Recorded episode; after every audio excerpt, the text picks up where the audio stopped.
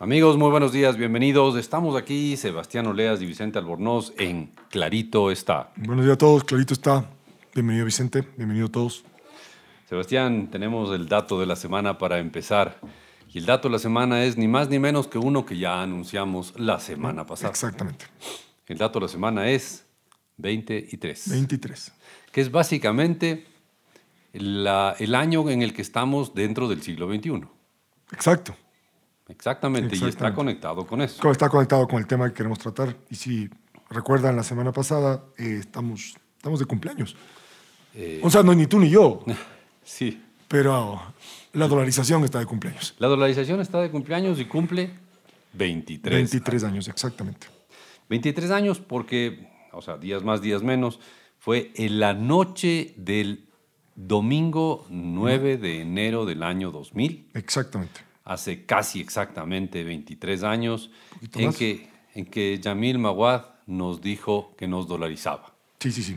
Y pongamos un corto, un corto extracto de lo que dijo Yamil Mawad en su momento al dolarizarnos en esa famosa cadena que los mayores de 40 años debemos acordarnos con, con- con cierta claridad. Claramente. Cuando dijo que nos dolarizaba, y aquí está con ustedes ni más ni menos que Yamil Mawad en el año 2000. Buenas noches, señoras y señores. He llegado a la conclusión de que el sistema de dolarización es un sistema conveniente y necesario para el Ecuador. Es la salida que ahora tenemos.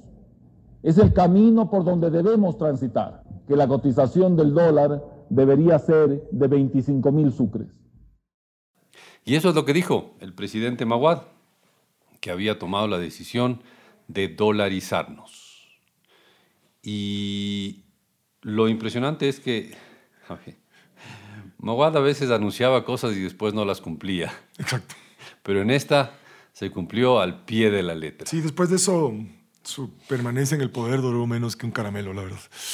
Sí, duró menos que, como, como diría la revista The Economist cuando analizó la duración de la ministra Liz Truss, duró menos que, tuvo, tuvo una vida más corta que la vida en, parche- en percha de una lechuga. Lechuga, exacto. Para ser exactos, Maguad caía 12 días más tarde. Mm. No estoy seguro si una lechuga aguanta 12 días en percha, pero 12 días más tarde caía Yamil Maguad el 21 de enero del 2000. Ah, en el fondo fue un golpe de Estado lo que lo derrocó a Maguad. Pero bueno, el hecho es que para el 9 de enero del año 2000 nos dolarizaba. Correcto. Y creo que aquí nos permite entrar a un tema que a los economistas nos fascina, que es La especulación, ¿no? la causa y el ah, efecto, Ah, muy bien. la, la correlación y la causalidad.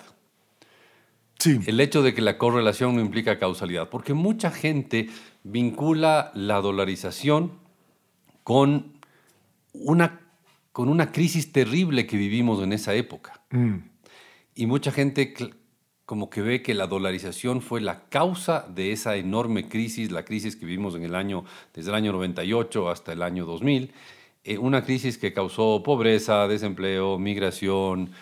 Yo diría que hasta, hasta muertes tiene que haber causado esa crisis seguro. lo tremenda que fue. seguro, seguro.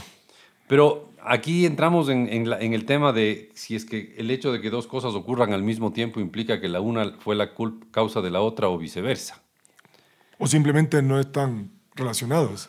O simplemente están relacionadas, pero por, una tercer, por un tercer elemento. Exacto. Ah, Hace poco justo leía, y esto nos salimos un poquito del tema, justo leía que en Australia, en la época en que más helado se vende en la costa, es cuando hay más ataques de tiburones.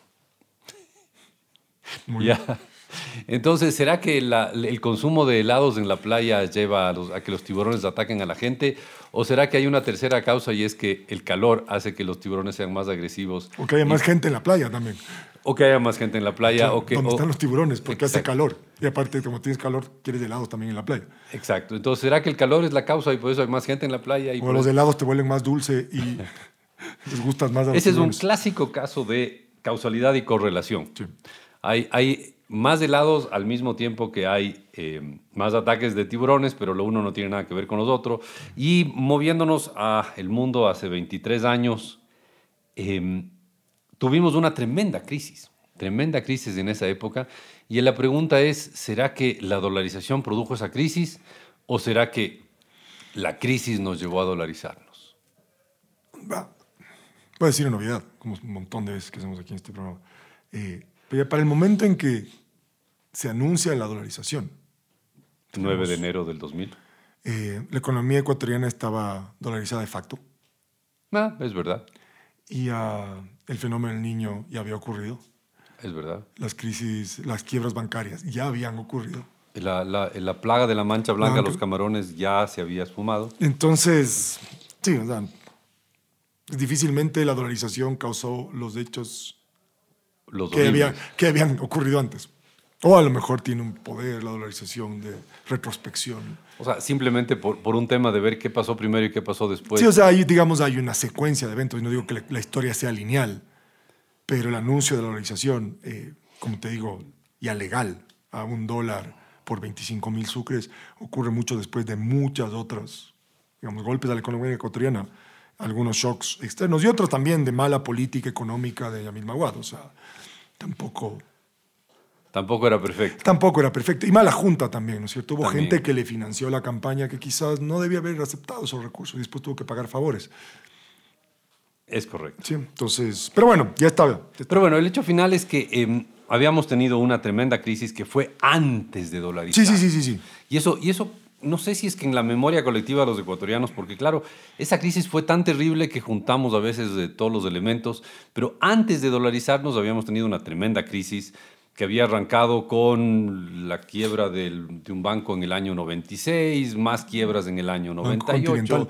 muchísimas quiebras en el año 98, Sí, sí, sí. eh, alguna, algún cierre por ahí de bancos en el 99. Y uno puede ir un poco más atrás, ¿no es cierto? Eh, si bien hemos rescatado en algunos programas la, digamos, la sana política económica del gobierno de eh, Sixto Durán Ballén, Correcto. también creo que hubo una excesiva desregulación y poca supervisión bancaria durante esa época, que después se Nos reflejó. Se reflejó, claro. Entonces, como te digo, la historia no es lineal, pero creo que es, es mucho más compleja de querer linealizarla. Pero bueno, el hecho que habíamos pasado por una crisis que en el fondo, en el fondo, en el fondo podríamos decir que arranca en el año 95 con la crisis, perdón, con la guerra con el Perú, Perú.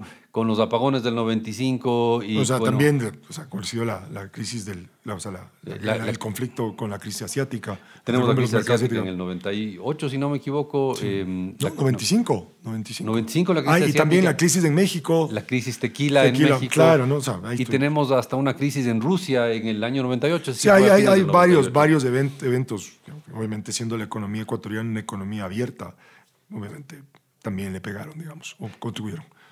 Sí, y tenemos también la crisis rusa eh, a fines del 98 y claro, durante el 99 quiebran un montón de bancos en el país, un montón de bancos. Eh, era horrible abrir el periódico. En esa época, Sebastián, ¿te acuerdas que había periódicos en papel? Sí, claro, Y, y abrías el periódico y cogías el periódico en la mañana y otro banco quebró. claro. Y obviamente con, con los bancos quebrados también se destruían los ahorros de las personas, ¿no es cierto? Desaparecían los ahorros de las personas.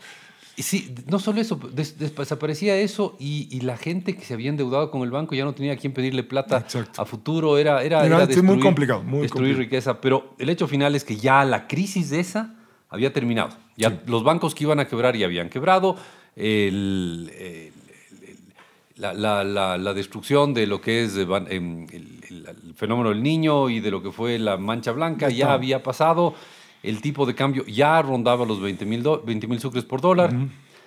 Y el 9 de enero, Yamil Maguad nos dolarizó en esa conferencia, en ese, discurso, en esa, en esa rueda, de, fue, se fue una cadena nacional, famosa cadena nacional, que a las 7 de la noche del 9 de, del 9 de enero nos estaba dolarizando. Con un aire muy solemne, ¿no? Sí, sí, sí. No, el tipo hablaba bien, no hay Sí, nada sí. que hacer. Era bueno para hablar. Sí, sí, sí, sí. Entonces, sí, sí, sí. Ahí está. No sabemos si lo que decía era, era perfecto, pero hablaba, lo decía bonito. No haría bonito, exacto. 23 años atrás. hace 23 años y vamos a volver a, y vamos a hacer un pequeño análisis de qué efectos tuvo la dolarización en el país. Eh, y yo quiero argumentar aquí que la dolarización sí marcó un antes y un después Claro. para el Ecuador. Sí. Pero antes de irnos, queridos amigos, sí queríamos decirles que Para nuestra gran alegría, ustedes nos pueden escuchar en radios de cinco importantes ciudades del país. sí, queridos amigos, estamos en Baba Hoyo los viernes a las 10 y 30 de la mañana en Radio I99 98,9 FM. También estamos en Robamba los viernes a las 9 de la mañana en Radio EXA 89.7 FM. Estamos en Cuenca los domingos a las 7 de la mañana en La Voz del Tomebamba 102.1 FM y 1070 AM. Estamos en Guayaquil los viernes a las 10 y media de la mañana en Radio I99 98.9 FM. Y también estamos en Quito los viernes a las 9 de la mañana en Radio Democracia 920 AM y Radio EXA 92.5 FM. Volvemos. Y ya volvemos.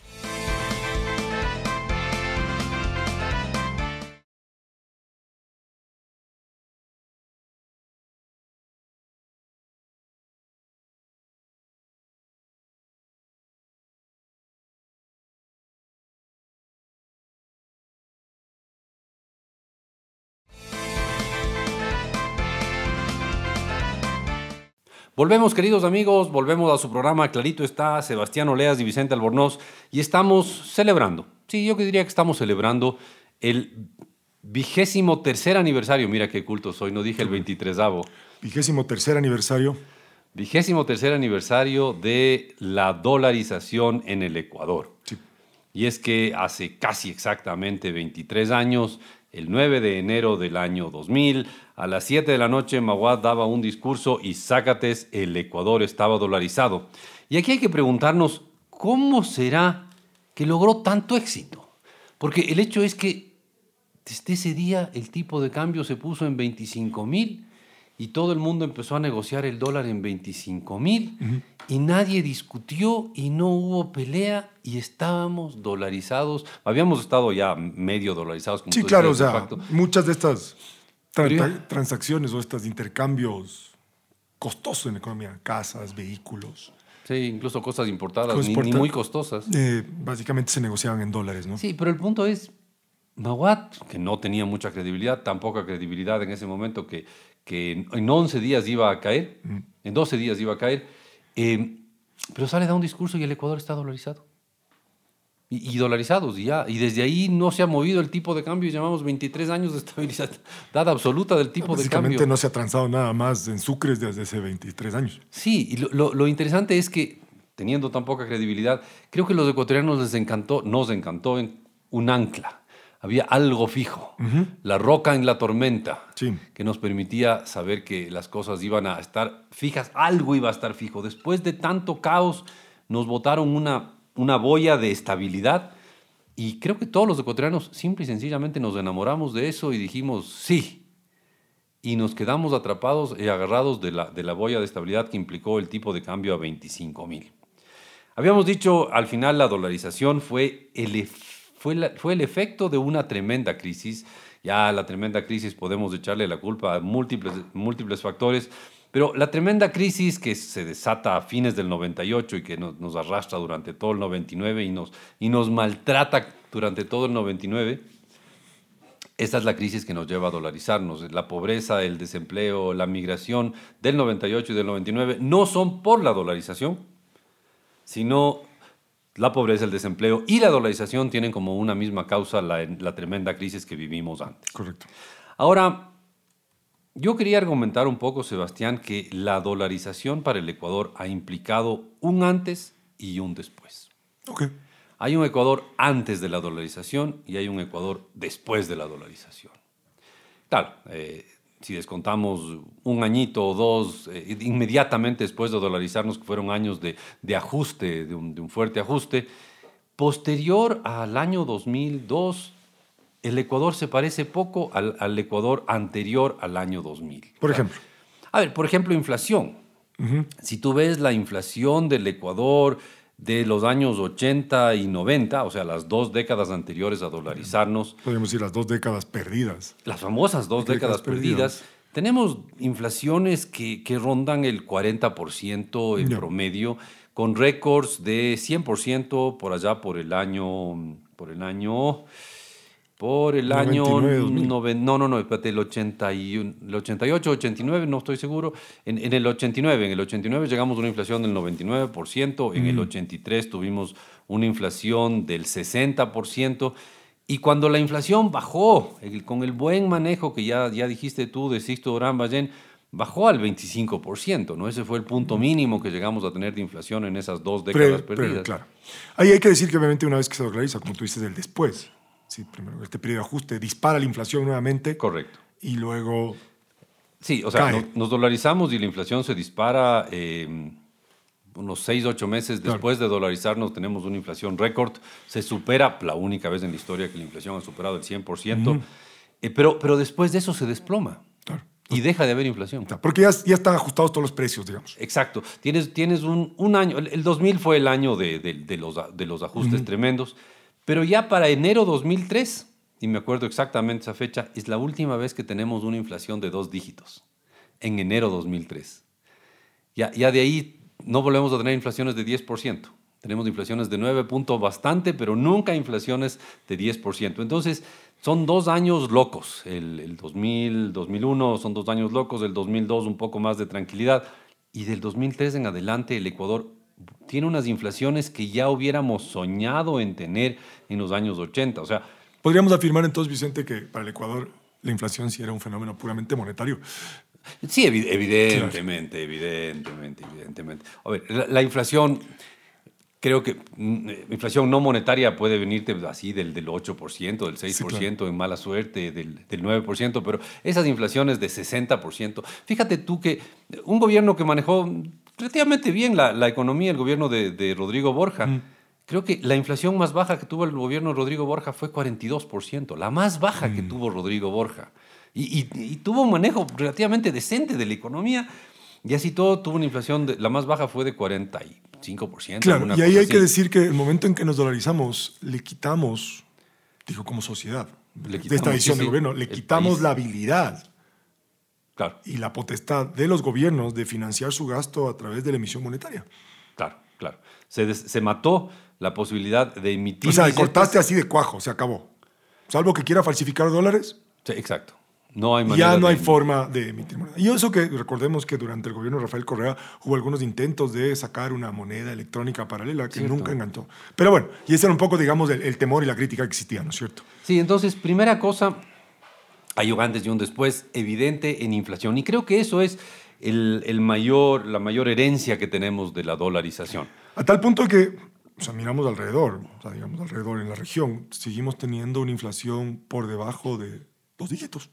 Sí, y además una de las más bajas de, de todo, el, de todo el continente americano. O sea, del Canadá a la Argentina debemos tener una de las inflaciones más bajas de entre el Canadá y la Argentina, ¿no? seguro. Eh, incluidos Canadá y obviamente incluida Unidos. Argentina. Y Estados incluido Unidos, Estados Unidos, obviamente. Incluido Panamá, Panamá. y El Salvador dolarizados. Totalmente. Tenemos una inflación baja. ¿Y cómo será que cerramos el año pasado con una inflación, si no me equivoco, de 3,7%?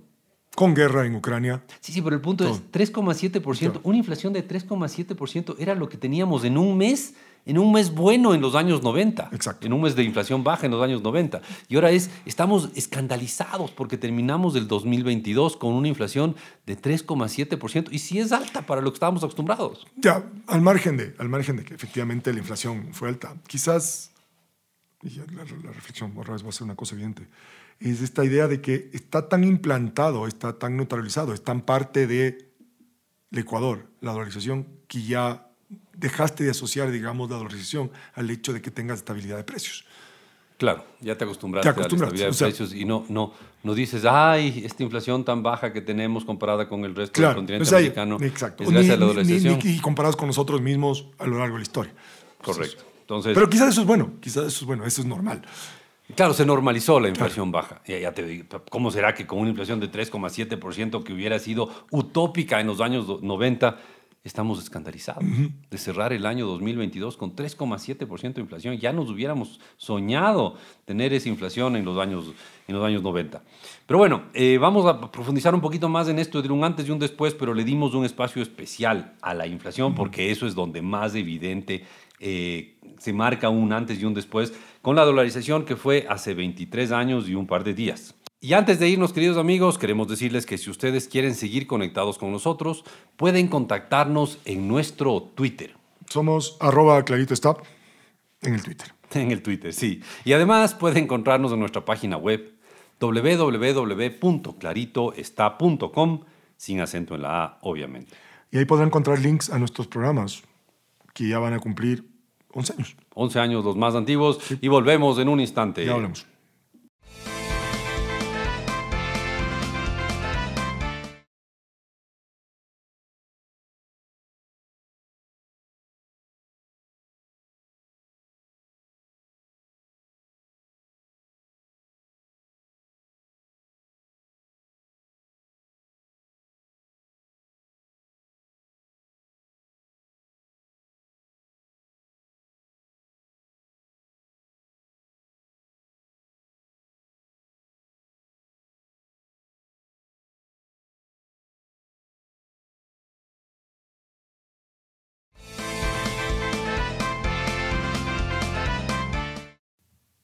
Volvemos, queridos amigos. Sebastián Oleas de Vicente Albornoz aquí en el último segmento del programa. Clarito está, programa en el que estamos celebrando el número 23. Sí, 23 años de la dolarización.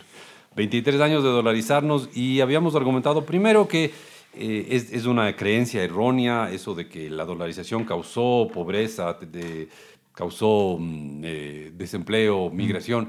No, no. Lo que pasa es que la dolarización fue la salida de una crisis que había causado la crisis, ¿no? la dolarización, pobreza, desempleo, eh, migración y un montón de otros horrores. Exacto.